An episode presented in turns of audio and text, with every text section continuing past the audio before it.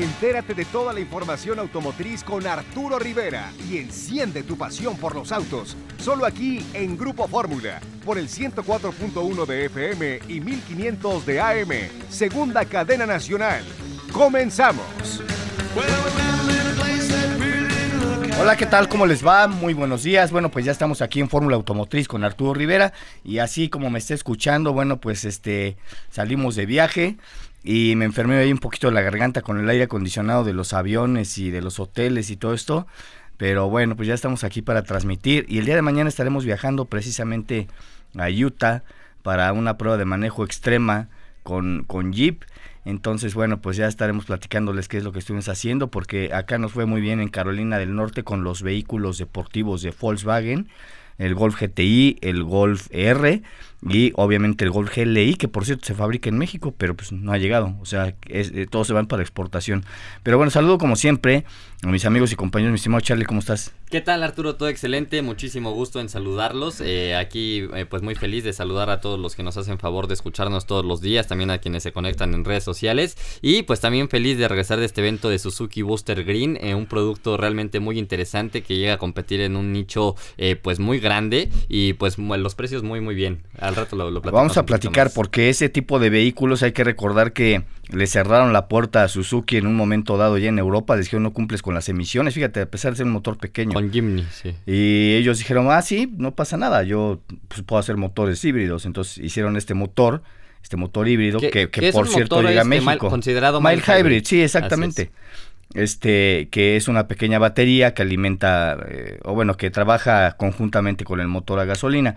Pero bueno saludo también eh, a nuestro enviado especial ahora sí a don Jorge Sabiñón allá en la Fórmula 1 mi estimado Jorge. Mi querido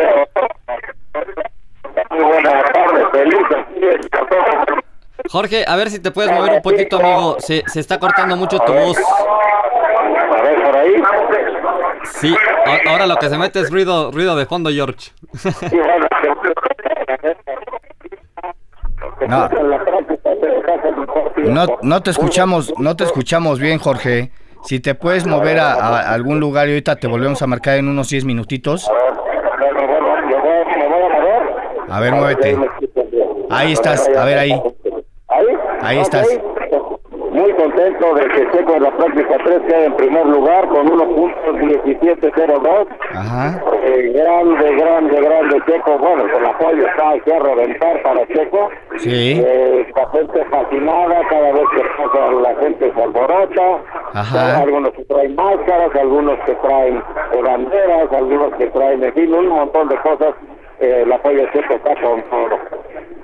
Pues muy bien, ¿no? O sea, la verdad es que yo creo que es un regalo para la afición, porque la afición pues está muy contenta de que ahora sí Checo Pérez este ya vaya en los primeros lugares, ¿no? Mira, ya están poniendo ahorita en la pantalla que es más rápido Checo, sigue Max Verstappen y luego Hamilton. Entonces, pues la gente se vuelve loca. ¿no? Oye, sí, fíjate que, que, fíjate que de hecho Valtteri Bottas y, y este Hamilton habían declarado que los, eh, los eh, modelos de Red Bull estaban mucho más rápido en la pista que ellos y que no se iban a arriesgar para tratar de ganar el, gran premio porque pues están más rápidos los Red Bull, entonces habría que ver cómo está funcionando por allá. Pues muy bien, sí, efectivamente, Mercedes ha tenido aquí Hamilton en la grada 5 donde está el complejo Moisés Solana, dos veces que no alcanza a frenar y a veces es el final de la recta principal, sí. en el horquilla, y ahí van dos veces desde ayer que se va de largo Hamilton, y ahorita también se fue de largo. Y fue ni un error, realmente súper bien, lo ha hecho maravillosamente, yo creo que tiene muchas, muchas posibilidades, y al ratito vamos a ver la calificación ya ahora sí definitiva, pero si todo sigue como está hasta ahorita, ya ahora sí nos la sorpresa. Oye, ¿no estás contento de que te enviamos ahí en representación de Fórmula Automotriz, Abeñón? Contentísimo, no, bueno. está, padrísimo. Mejor, mejor regalo no podías haber obtenido este día, pero bueno. Oye, tenemos que hacer un pequeño corte. ¿Nos aguantas tantito y continuamos? Claro que sí. Perfecto. Service at Home. El servicio de mantenimiento limpio para tener tu Mazda al 100 desde la comodidad de tu casa u oficina. Presenta. Pues sí, así como lo están escuchando, tu Mazda al 100 en la comodidad de tu casa u oficina Sabemos que a veces es imposible llevar tu auto al taller de mantenimiento autorizado Mazda para cuidar de él y así garantizar que esté siempre al 100. Por este motivo creamos Service at Home, el servicio de mantenimiento limpio para tu Mazda, hasta la puerta de tu hogar u oficina. Con Service at Home reinventamos el cuidado de tu Mazda. Nuestros expertos acudirán con una unidad especializada hasta la dirección que indiques para revisión de niveles de batería, cambio de aceite, limpieza de filtro de aire, checado y calibrado de frenos y rotación de llantas. Así es que si usted no tiene tiempo, si usted eh, está en casa haciendo este eh, famoso home office, no puede salir, no quiere salir, llama a Mazda, se los localiza y obviamente Mazda le manda este precisamente este servicio a su casa oficina para que le den todo este servicio ahí. Esto ha funcionado muy bien, por cierto. Así es que bueno, pues Mazda eh, al 100 en la comodidad de, de tu casa u oficina, Mazda Fila Live. Service at Home el servicio de mantenimiento limpio para tener tu Mazda al 100 desde la comodidad de tu casa u oficina, presentó. Oye, bueno, pues este, a ver, mi estimado Jorge Sabiñón, aquí están preguntando que ya cuántas frías llevas allá en el autódromo, que porque el calor, o la calor, como se dice en provincia, pues está fuerte. Primero, porque de trabajo no puedo de trabajo, entonces me estoy guardando y, y ahorita pues ya contando con ustedes, ya no respondo. A ver, Sabiñón, muévete un poquito otra vez porque ya no se te escucha. Otra vez, a ver ahí. Ahí ya mejor, habla más fuerte. Oye, ah, nos están... A ver, ahí. Oye, nos están preguntando que a qué horas es la siguiente práctica, o sea, ya la de la calificación. Sí, la práctica 3, ya viene la calificación. La siguiente es la calificación. Ahora sí, ahí se ve cómo va a quedar la parrilla de arranque. Ya, ya todo, eh, cómo van a hacer mañana. La siguiente es a las 2 de la tarde, 2 de la tarde la Q3, y ahí sí queda definida cómo va a ser la parrilla de arranque mañana domingo. Ajá. Bueno.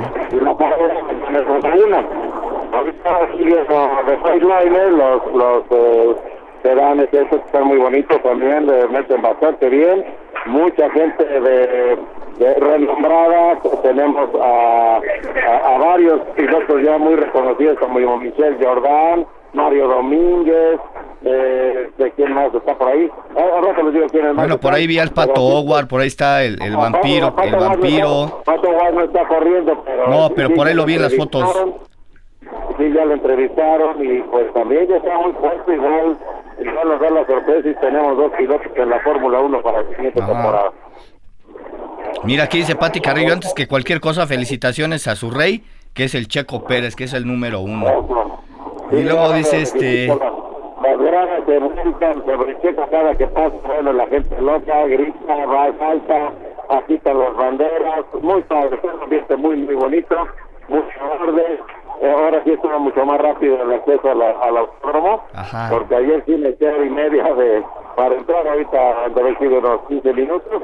Sí venimos más temprano y yo creo que mañana lo vamos a repetir más temprano. Sí, mañana vete más temprano. Claro. Sí, con tiempo, tráigase cajeta par, usen cubreboca, usen eh, filtro solar.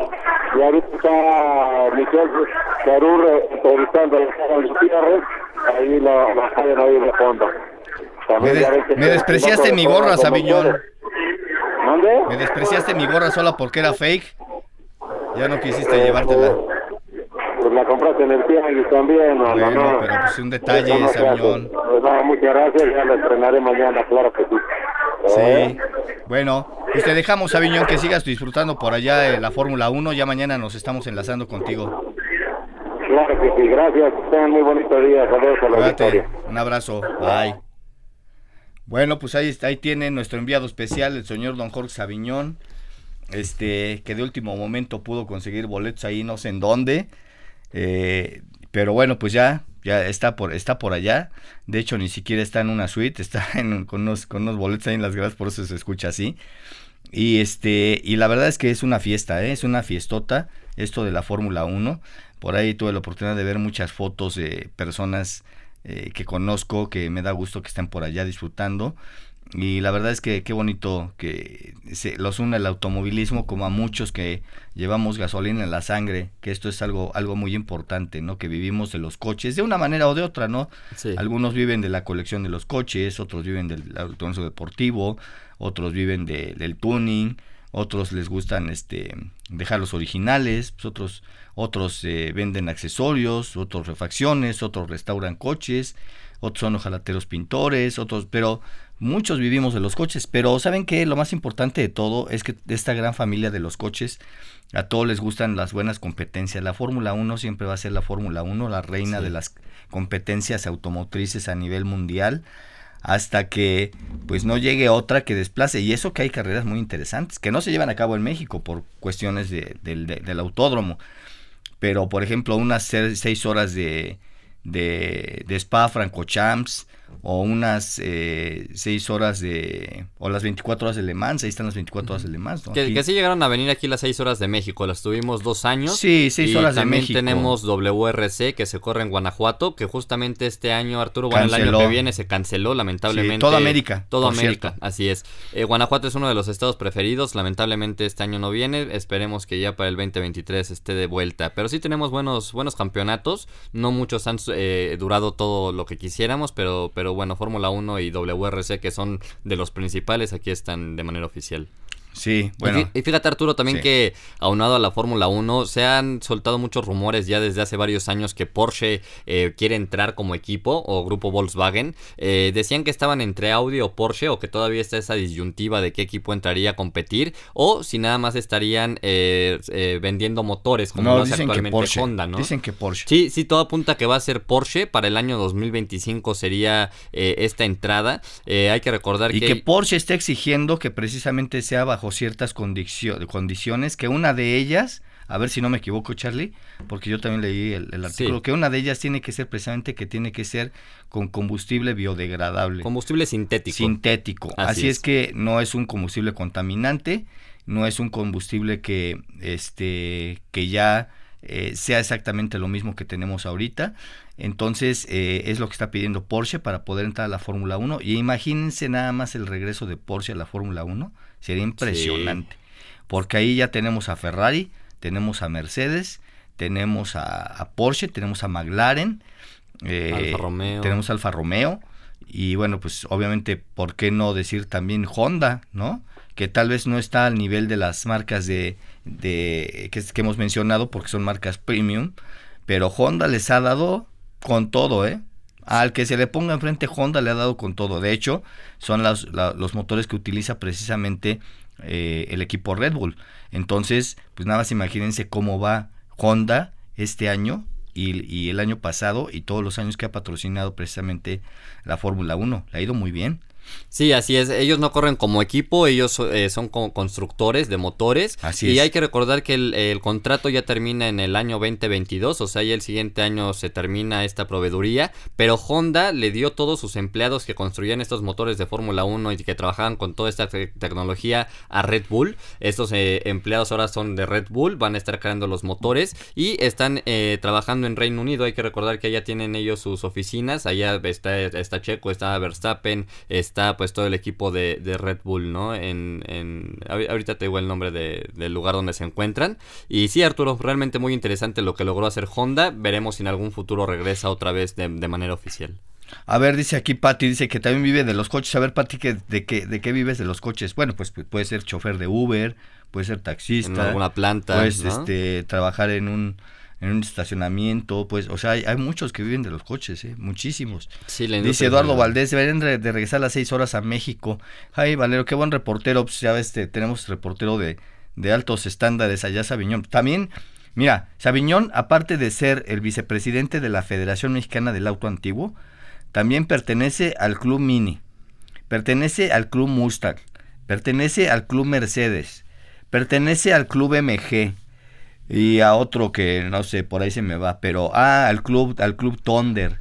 O sea, nada más imagínense que ese señor Sabiñón es un gran conocedor de, de las marcas, de los coches, eh, toda una institución. Y pues nada más imagínense, yo no pertenezco a ningún club, digo, yo tengo Volkswagen y, en su momento pues los Porsches, ¿no? Pero Jorge Sabiñón es miembro activo con todas estas eh, marcas, con todos estos clubes, y ahí es en donde realmente pues se, se, platican, se dicen, se, se comentan los chismes de la llegada de las marcas, de la, de, lo, de la llegada de la Fórmula 1, de qué va a suceder, qué no va a suceder, de las placas de auto antiguo. Entonces, Jorge Sabiñón está muy bien, muy bien eh, eh, informado y documentado, y aparte, pues lo que hemos vivido, ¿no? O sea, la edad también te da experiencia. Entonces, lo que hemos vivido también Jorge Aviñón y yo en, en, los autos, pues eso también es experiencia, ¿no? Así es. Dice, me atrevo a decir que las generaciones tienen mejor espectáculo que Fórmula 1. ¿Sabes qué? Que luego para la gente que no sabe es tedioso. Exacto. Para la gente que no sabe es tedioso, porque yo, por ejemplo, eh, cuando me llevaron a las 24 horas de Le Mans, he ido tres o cuatro veces a las 24 horas de Le Mans. Pero a mí, en lo personal, sí me gusta quedarme en la noche porque en la noche es cuando nosotros estamos viendo cómo pasan los coches a toda velocidad y está impresionante. Pero bueno, de eso y más vamos a platicar ahorita después del corte. Bueno, señores, ya estamos aquí de regreso en Fórmula Automotriz con Arturo Rivera. Ya sabe que nos puede escuchar por el 104.1 de FM, por el 1500M en la segunda cadena nacional. También nos pueden escuchar vía internet en www.radioformula.com.mx para todo el mundo y seguirnos precisamente en nuestras redes sociales. Arroba Fórmula Automotriz FM, arroba Fórmula Automotriz FM, ahí estamos en Instagram, ahí nos puede dejar igual también sus comentarios. Y también aquí en el Facebook, dele like, comparta si le gusta el programa, coméntelo con sus amigos, recomiéndenos, la verdad es que vamos muy bien, eh, me, llevé una, me llevé una gran sorpresa porque estuvimos platicando eh, ahora que estuvimos allá de viaje. Y la verdad es que seguimos en primer lugar sobre todo los programas de radio de autos, eh, el retorno de inversión que tenemos es muy alto, muy, muy alto. Y la verdad muy contentos de tener este programa para ustedes, que es diseñado para ustedes, para que ustedes se entretengan, para que ustedes sepan de autos los 365 días del año. Oye, por cierto, este, ya las personas que les ha sucedido o las personas que ya saben de estos famosos montachoques, pues ya están tomando cartas en el asunto, ¿eh? Ya no está tan fácil para estos tipos porque ya mucha gente sabe su modus operandi. Y esto realmente es bueno que la gente lo sepa, que la gente lo comente, lo comparta, porque este tipo de personas que no deberían de existir, obviamente, ahora sí que solo en México, ¿no? Y la verdad es que qué complicado ha sido este asunto porque luego están coludidos estos montachoques con policías, con seguros, con XX y resulta que, bueno, pues estos montachoques pues, se llevan ahí su lanita, ¿no? Entonces no se deje engañar, marca el 911, que pida ayuda, pida una patrulla, que llegue también, que lleguen a auxiliarlo, pero no se deje de estos tipos de los montachoques, ¿eh? Y, sabes que Arturo, que como bien comentas, ya se ha hecho notar mucho por el tema de que ahora salen muchos videos en redes sociales evidenciando este tipo de vehículos, incluso se logran ver las placas, las personas que bajan a amedrentar a los, a los conductores, y lo que se recomienda en estos casos, o lo que mucha gente que sube estos videos, lo que hacen es que traen estas famosas cámaras dashcam, que realmente ya no son nada caras. En Europa, en Europa tienes que tener tu cámara de ley. Claro. En Europa y en Rusia y en muchos países es de ley. Que tú la pones, eh, se, se, borra cada 24 horas. Entonces tú la, la, pones y traes tu cámara. Cuando hay algún accidente, lo primero que te piden es precisamente la pastilla de esa dashcam. La sacan, ven quién tuvo la culpa y ahí se definen muchas cosas, ¿no? Es correcto, se conecta un, al tomacorriente de tu vehículo, eh, no lo tienes que estar cargando todo el tiempo. Y eh, la, verdad es que ya valen desde 600 pesos, Arturo, hay unos obviamente de 2.000, 3.000 pesos, pero son cosas que podemos tener para cualquier cosa. Sí. y no nada más para los montachoques, si llega a ocurrir algún delito y el carro lo graba, también se puede utilizar para aportar pruebas, si llegas a tener algún choque de algún otro tipo, si llegas a tener algún atropellado que el, que el peatón haya tenido la culpa, bueno, ¿cuántas veces, ¿cuántas veces personas están transmitiendo en tiempo real y en tiempo real están sucediendo las cosas, ¿no? O sea, como esta persona que le robaron su camioneta que iba con su bebé en la parte trasera y la camioneta apareció en Tijuana, se la robaron aquí en la Ciudad de México. Y, y, el, y, el, y como el teléfono iba ahí, iba grabando, no sé, yo creo que iba platicando con alguien, o se estaba haciendo un video, y este, y esta persona no se dio cuenta que, se, que lo estaban grabando, y aún así se llevó el coche y el teléfono y apareció en Tijuana, pues ya lo agarraron, ¿no? Qué bueno, Qué bueno. Mira, nos dice Jorge Ponce, hay un montachoques famoso en México y mañana trabajará. Es Hamilton. Hamilton va a aventar lámina, ya lo que escuchamos con Sabiñón. Yo lo que le decía, y lo que decía ayer Hamilton y lo que decía también Botas, es que eh, los, los eh, eh, vamos, los de Red Bull están mucho más rápido que los Mercedes. Y esto trae como consecuencia que los Mercedes estén presionados porque los quieren alcanzar o quieren hacer los mejores tiempos. Ahorita ya lo comentó Jorge Sabiñón, ya se salió dos veces, ya se salió dos veces Hamilton. Si esto lo hace en carrera, pues esos son segundos, pero segundos que, que valen mucho. y esos segundos que valen mucho los va a obligar a que se vaya para atrás, para atrás, para atrás. Entonces, si no se sabe controlar y si no tiene una buena estrategia de carrera con las llantas adecuadas y no se calienta Hamilton y, Botas, pueden hacer algo bien. Se calientan, ya olvídate, ya caliente, ya no sé, ya no puedes ya ni siquiera manejar.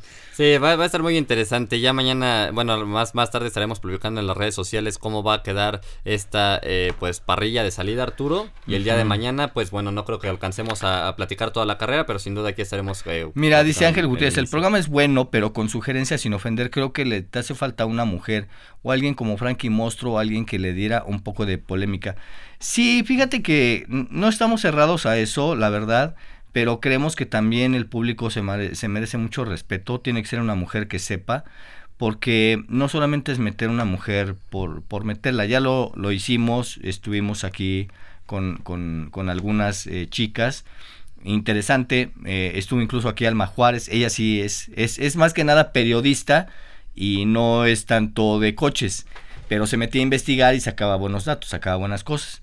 Eh, como eh, suele suceder, había mucha información que luego ya estaba cruzada, que teníamos la misma información ella que nosotros o ya la habíamos dado en la semana, ¿no? Entonces eh, era complicado, pero eh, lo que sí es cierto es que tiene toda la razón, siempre ese toque femenino es importante, aparte de que las mujeres ya son tomadoras de decisión para la compra de los vehículos, ¿cuántas mujeres ya no toman decisión de compra de vehículos? Y es importante, las mujeres saben mucho de coches y hay que agradecerlo y por ejemplo, en el caso de pues de mi esposa, pues yo la llevo a los eventos, va conmigo a los eventos, va, vamos con los niños, va Charlie y este y las mujeres ya también dicen, "Oye, este coche no me gusta, oye, ese qué bonito está, oye, esa marca cuál es." Y, y ya opinan de coches también, ¿eh? O sea, oye, acuérdate que hay que hacerle el servicio. Oye, acuérdate que esta camioneta no está verificada. Oye, fíjate que el otro día estaba yo viendo una camioneta que tiene un logotipo así. O sea, allá hay mucho más interés por parte de las mujeres para obviamente eh, involucrarse más en, en, los autos. ¿no? Sí, como lo hemos platicado también dentro de la industria. ¿no, ¿Cuántas mujeres vemos ahorita? A ver, ¿saben o no saben? Para, para empezar ¿Saben o no saben cómo se corre una, carrera de la Fórmula 1? No lo sé. A lo mejor muchos de ellos sí. Cómo se mete a los pits, cuál es el cambio de llantas, cuáles son las posiciones. No lo sé. Pero en la Fórmula 1 ahorita está atiborrado de mujeres. Muchísimas mujeres están allá dentro en la Fórmula 1 en el circuito ahorita ya en el Hermanos Rodríguez. Porque será glamour, será acompañar al novio, al esposo, será estar ahí por el trabajo, será lo que sea.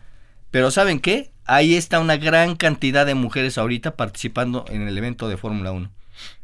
¿No? Sí, sí, así es, realmente ya representan un gran interés en la, en la industria del deporte motor, Arturo, también en la industria de pues todo alrededor, como lo platicaba incluso aquí nuestra seguidora Patti, pues el, el, tema del transporte, ¿no? También es algo muy importante que se mueve en todo el país, el tema de la industria, cuántas eh, pues director, directoras de comunicación no conocemos, las de Mazda, las directoras de comunicación de Nissan, las presidentas de marca de Renault, de Lincoln, entonces realmente muy interesante lo que han logrado hacer el género femenino dentro de la industria Oye Arturo, y también eh, Grupo Estelantis, fíjate que han dado muy movido estos últimos meses aquí en nuestro país. Estuvimos platicando sobre este eh, Challenger, que es el más potente del mundo, que llega aquí al mercado mexicano. El día lunes nosotros nos vamos a probar eh, Journey con ellos. Este También vamos a platicar sobre ella, un producto que viene a competir en un, segmento muy grande. viene de China, antes era producida aquí en México. Tú también te vas con ellos a Utah a probar algo extremo. Extremo, vamos a, vamos a, sí, al desierto de Mojave, allá en Utah. Es de lo, que, es, que, es, de lo más extremo precisamente para los para los jeeps. Entonces hay que llevar ropa adecuada, hay que llevar botas, hay que llevar este pues, si no sombrero uno de esos gorros que te cubren toda la espalda, hay que, llevar, hay que llevar guantes, hay que llevar cantimplora, hay que llevar este de esos pantalones con bolsas, hay que llevar una, una buena chamarra ligera para, para el, que tape el sol. Este, bueno, la verdad es que sí es, es un, una prueba de manejo muy padre. Yo he estado allá dos veces o tres. Es algo increíble porque, para empezar, la belleza de los lugares, ¿no? Pero la otra es, es algo increíble lo que pueden hacer los vehículos todoterreno. Sí, la complejidad del terreno para poder. Es increíble lo que pueden hacer los vehículos todoterreno y allá vamos a estar platicando con ustedes. Vamos a hacer un, videito también. Pero por cierto, ahorita le voy a hacer unos videos a Charlie de lo que hicimos allá con Golf GTI para que lo suba a las redes. Y este y lo vean porque bueno, pues va a estar muy padre. Y ya después yo regreso, Charlie va a uno o dos eventos más y luego se va precisamente allá al Salón de Los Ángeles en representación de Fórmula Automotriz y bueno, pues vamos a ver qué tal, qué tal le va por allá, Charlie. Así es, Arturo. Y pues bueno, aunado esto que está lanzando Jeep, fíjate que se anunció en estos días que también ya llegó a nuestro país el nuevo Wrangler Sahara Night Eagle, eh, modelo 2021. Y, y, pues bueno, este es inspirado en el Willys original. Eh, la firma norteamericana, pues es, sabemos que es especial, eh, especializada en el auto todoterreno. Y pues bueno, Wrangler siempre ha sido uno de sus autos como insignia. El Willys, pues bueno, uno de los más famosos, Arturo eh, desde que se empezó a crear la marca Jeep, Willys ha sido uno de los más eh, destacados. Y este auto pues va a caracterizarse por tener un color exterior gris mantarraya, únicamente se va a vender en ese color. Van a ser 100 unidades solamente, Arturo, rines de 18 pulgadas en color negro brillante, los emblemas de la edición especial Eagle Night, eh, tenemos los emblemas en negro brillante, tenemos una fascia delantera moldeada con las famosas 7 barras, este famoso toldo que a ti te encanta, que es el Sky Freedom, que se abre eh, toda la, parte de, de arriba. A mí el que me gustó eh, eh, fue el Sky Freedom Mile Hybrid. Pues este, este también es no consumió nada de combustible y el toldo se le abría desde la parte frontal hasta la parte trasera. No, no, no, una, una, belleza. ¿eh? Pues fíjate que este también es Mile Hybrid Arturo, trae la misma tecnología y torque, nada más que el que tú probaste, hasta donde recuerdo era un motor eh, cuatro cilindros. este trae un motor V6 Pentastar, trae el 3.6 litros, eh, son 285 caballos, 260 libras pie de torque, pero te digo, sí trae una tecnología Mile Hybrid. Es una caja automática. Es que mira, si no, si no necesitas el 6 cilindros porque no vas a andar cada fin de semana cada fin de semana, cada fin de semana en el todoterreno porque necesitas la potencia. El cuatro cilindros está excelente para andar en la ciudad. Pero, pero ¿sabes qué? Que el, que el 90% de las ventas son seis cilindros. Pero bueno, vamos a ah, hacer un bueno, pequeño porque corte. Es en, porque es en Estados Unidos, claro, por supuesto. Bueno, ya estamos aquí de regreso en Fórmula Automotriz con Arturo Rivera. Ya sabe que nos puede escuchar por el 104.1 de FM, por el 1500 de AM en la segunda cadena nacional. También nos pueden seguir vía internet en www.radioformula.com.mx para todo el mundo. Y nos puede seguir en nuestras redes sociales, arroba Fórmula Automotriz FM, es nuestro Instagram. Nos puede seguir, precisamente también en Facebook y en YouTube como Fórmula Automotriz. Bueno, este... Dice que eh, aquí, vamos a leer varios, varios, comentarios para que, para que no digan que se quedan aquí al tintero y que nos mandan comentarios y no los leemos. Vámonos un poquito más atrás. El maguito, ¿dónde anda? No lo sé. La verdad es que no lo sé. No sé si se fue a la Fórmula 1, no sé si se fue de fin de semana con su familia. No lo libre. Exactamente, así, como, bueno, es que iba a decir algo despectivamente, pero no. Este, sí, se fue el, fin de semana, se le, se le da el fin de semana. Dice eh, Alan Mejía de Ana Narro. Ana Narro es, es, es, buena chica, ¿eh? Nada más que ella creo que está más enfocada a las motos. Dice Frankie Mosto, sí lo conocemos muy bien. Frankie es compañero de viajes. Dice, el programa es bueno, eso ya lo habíamos platicado. De lo. de, la falta de una mujer.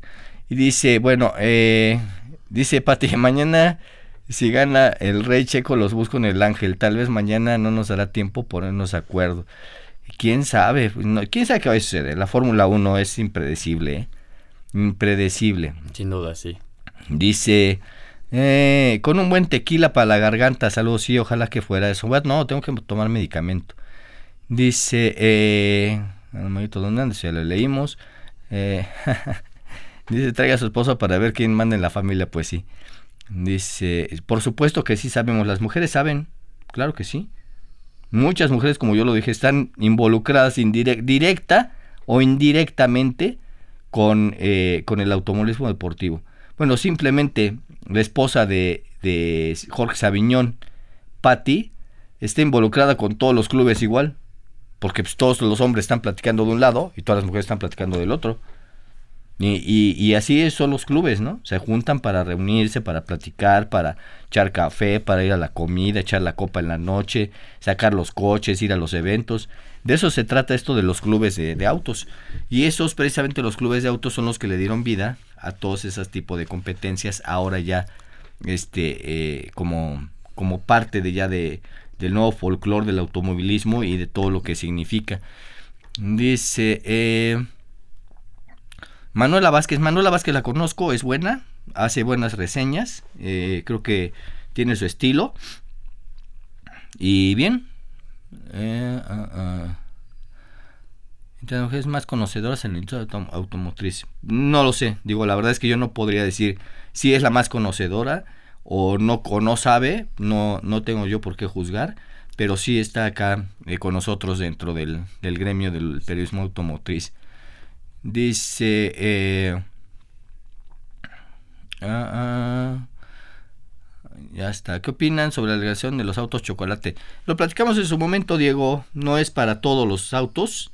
Eh, no es para todos los estados de la República. Es solamente algunos. Algunos de ellos ya son chatarras. Ya, este... La verdad es que ya legalizaron una chatarra que ya está abandonada fuera de tu casa, ya no tiene ni caso.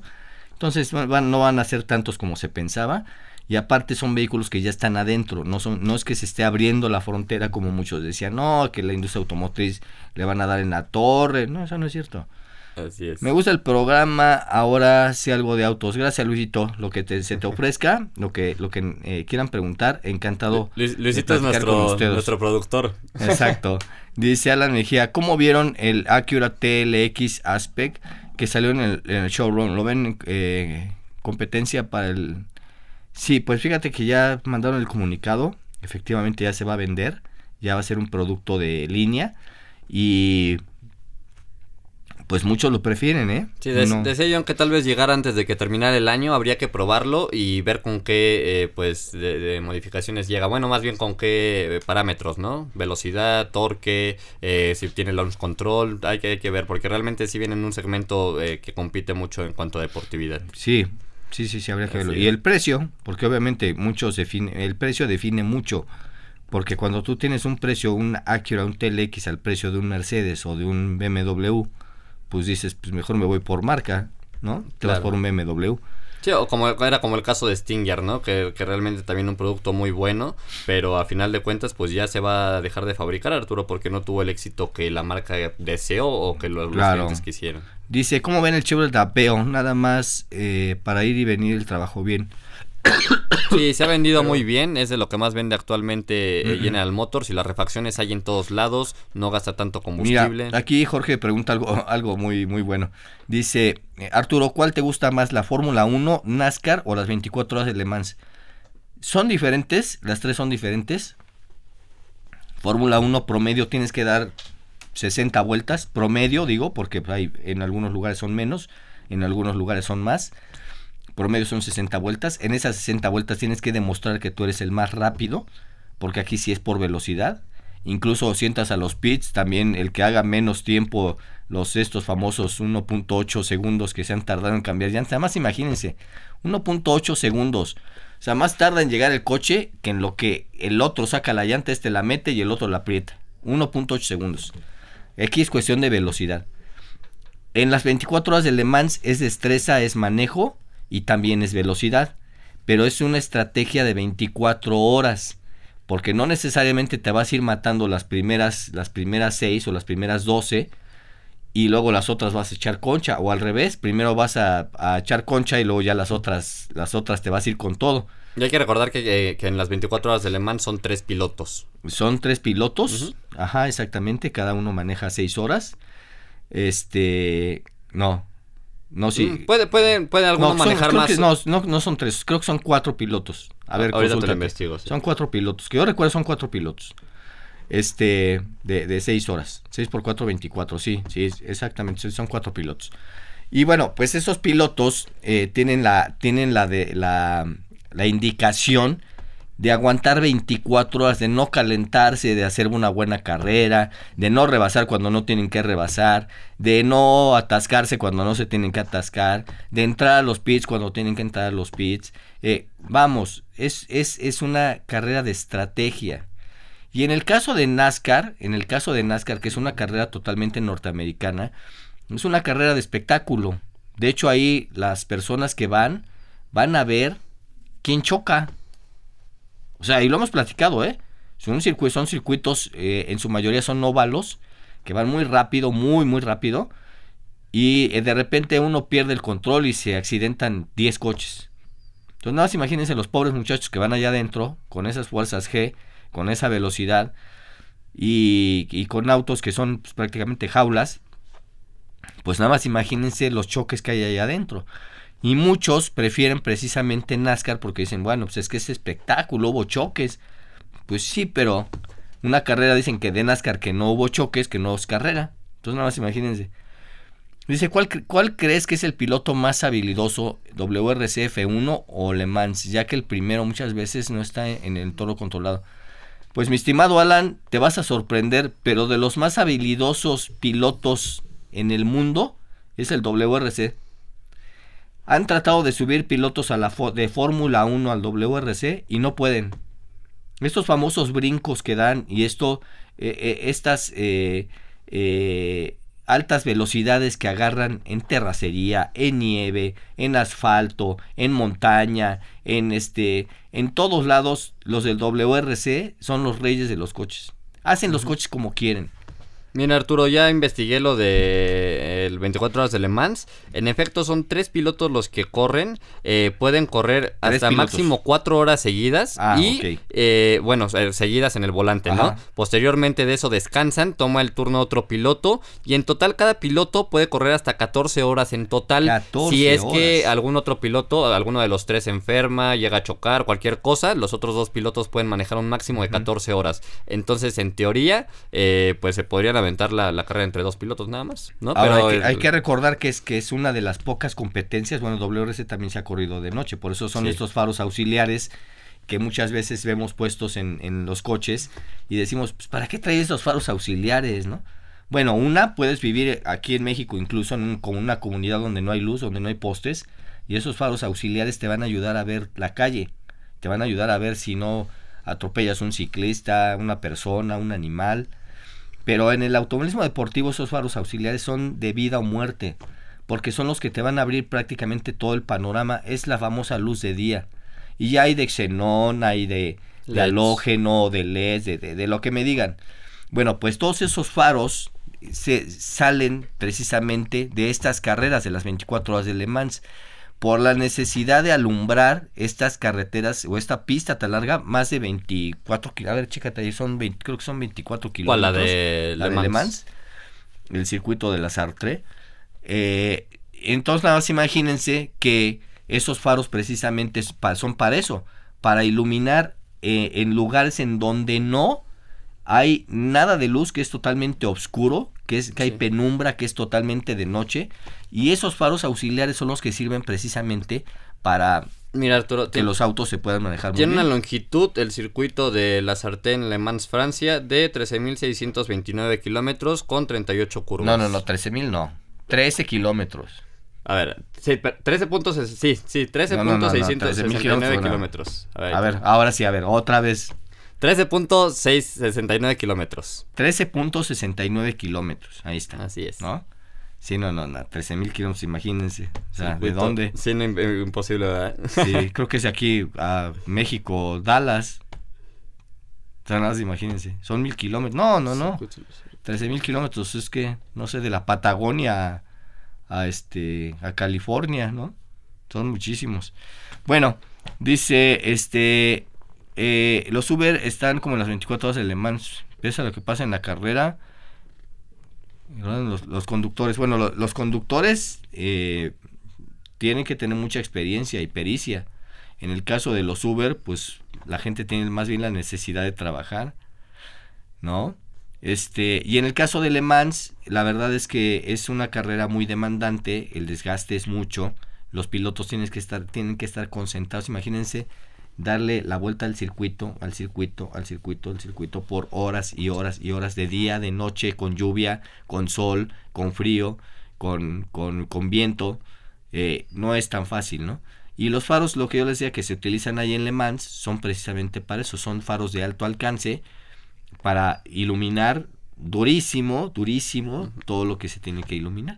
Aquí en México, pues, ¿en dónde se utilizan? Pues en calles en donde tú dices, híjole, pues voy a poner aquí unos faritos de halógeno porque cada vez que vengo a esta, a esta calle o a esta colonia o tengo que pasar por aquí, pues me encuentro todos los baches, ¿no? Entonces voy a poner los faros, los de halógeno viendo un poquito más hacia abajo para detectar topes, baches, hoyos, coladeras, este, lo que sea. Pero son muy, son muy prácticos los, los faros de halógeno. Muy, pero muy, muy práctico. Y, Arturo, para corregir, 13.626 metros y 13.6 ah. kilómetros. Eso es lo que, lo que mide el circuito de la Sarte en Francia. Y eh, como bien comentas, estos faros auxiliares, pues ya no nada más se utilizan en estos vehículos de rally, sino que ya también los vemos mucho en el tema de off-road, ¿no? O ah, incluso. sí, claro, en el tema del off-road son indispensables. De hecho, tienen estas barras ahora ya de LEDs que van en el toldo y estos faros auxiliares que van como que dices, pues, ¿para qué le puso tantos faros? ¿No? Traen en la parrilla hay como, como cinco juegos de faros. Sí, Pues nada más imagínense que cuando los prenden, pues ven de aquí a a medio kilómetro. Mira, dice Alan Mejía, sí, además no es lo mismo que tus faros alumbren 30 metros adelante de ti cuando vas a 50 kilómetros por hora que en Le Mans cuando vas en la oscuridad a 250 kilómetros por hora. Tienen que tener un alto alcance, sin lugar a dudas. Totalmente, Alan, tienes toda la razón. Y sin deslumbrar a los demás pilotos, ¿no? O sea, tienen que tener, eh, ir, ir apuntando hacia abajo los faros para poder ir viendo, ir viendo la pista. No, los alcances que tienen esos faros, precisamente, pues tú tienes que anticipar la curva, como dice Alan. La curva que tú vas a 250 kilómetros y la curva está a, medio kilómetro, tú ya estás viendo desde hace ya dos minutos a dónde vas a apuntar el coche. Y esos faros te van a ayudar precisamente a entrar durísimo a la curva sin que tengas que estarle tanteando de, ay, este, a, ver, a lo mejor por aquí me encuentro a la curva, ¿no? No, no, no. Ese es ese es súper primordial. Dice, siempre interesante sus aportaciones sobre el automovilismo. Gracias, José Alfredo Palacio, gracias. Dice, ellos los van a... Sí, no, bueno, esos faros sirven mucho para todos, para todos los, estados de la República Mexicana, sobre todo en lugares donde no hay luz. Que son pocos, ¿no? Ya sabemos que son pocos, pero bueno. No va a faltar el que diga, ¿por qué no le ponen a su barra de LED y su stop de estrobo? Es que sí, Alan, la verdad es que no hay necesidad de ponérselo cuando no los necesitas. Vas a salir a carretera, vas a salir en una carretera que no es ni siquiera una carretera, eh, digamos, de cuotas, si es una carretera federal, que no hay nada, que, está totalmente oscuro, ponle los faros, te van a ayudar. Pero no los prendas aquí en el periférico, no los prendas en el circuito interior, no los prendas en, en este en Tlalpan. de día, ¿no? sí. O sea, ¿para qué los prendes? No tienes otra opción porque se fue la luz. Bueno, pues préndelos. Pero préndelos en, en lugares donde realmente los tengas que prender esos faros porque esos faros son molestos para las personas porque no son, no son faros adecuados para la ciudad. Sí, no. Ya digo, ya muchas, muchas camionetas, por ejemplo, ahora yo que estuve con la gente de Ford probando Raptor, eh, traes en la parte de arriba seis botones que no sirven para absolutamente para nada, pero ya cuando tú le pones productos aftermarket, como esta famosa barra de LED que dices, o, más luces, estos botones falsos ya se van convirtiendo en botones para activar esas luces. Entonces ya desde fábrica ya hay camionetas o vehículos que traen estos botones para que tú lo vayas accesorizando. A ver, dice, dice aquí, fíjate, dice, dice Alan Mejía, sobre todo los faros en niebla traseros, mucha gente los prende porque se ve bonito. Los faros de niebla traseros, aunque no lo crean, son indispensables. En Europa, si no, si tu coche no tiene faro de halógeno eh, de, de, esta luz roja, se lo tienes que poner. Porque ese farito, ese farito pequeño que va por debajo de la defensa, te puede salvar la vida. Porque eh, la iluminación es lo más importante para los caminos. Entonces, esos los venden Gela o los vende Bosch o los venden algunas empresas que son caros, por cierto, ¿eh? son europeos. Y en México pues, te pueden servir pues, en carretera, volvemos a lo mismo, ¿no? En ciudad, ¿para qué lo prendes el farito este para que te vean? Si todos te ven. Pero bueno, habría, habría que ver qué es lo que, qué es lo que este, sucede con todo esto. Pues bueno, de esto y más vamos a estarles platicando eh, eh, el día de mañana. Yo voy a estar enlazado desde Utah. Carlos va a estar aquí en, en el, en el estudio. Jorge va a estar allá en la carrera y el maguito, pues la verdad, quién sabe. Pero bueno, nosotros eh, nos despedimos. Esto fue Fórmula Automotriz. Muchísimas gracias. Gracias, mi estimado Charlie Rivera. Gracias, Arturo. Gracias a don Jorge Sabiñón que estuvo en el autódromo. Gracias a Jonathan Chora. en los controles, nuestro ingeniero Luis Carmona. Luis Carmona. Yo soy Arturo Rivera. Nos escuchamos en punto de las 12 de la tarde. El día de mañana aquí en Fórmula Automotriz.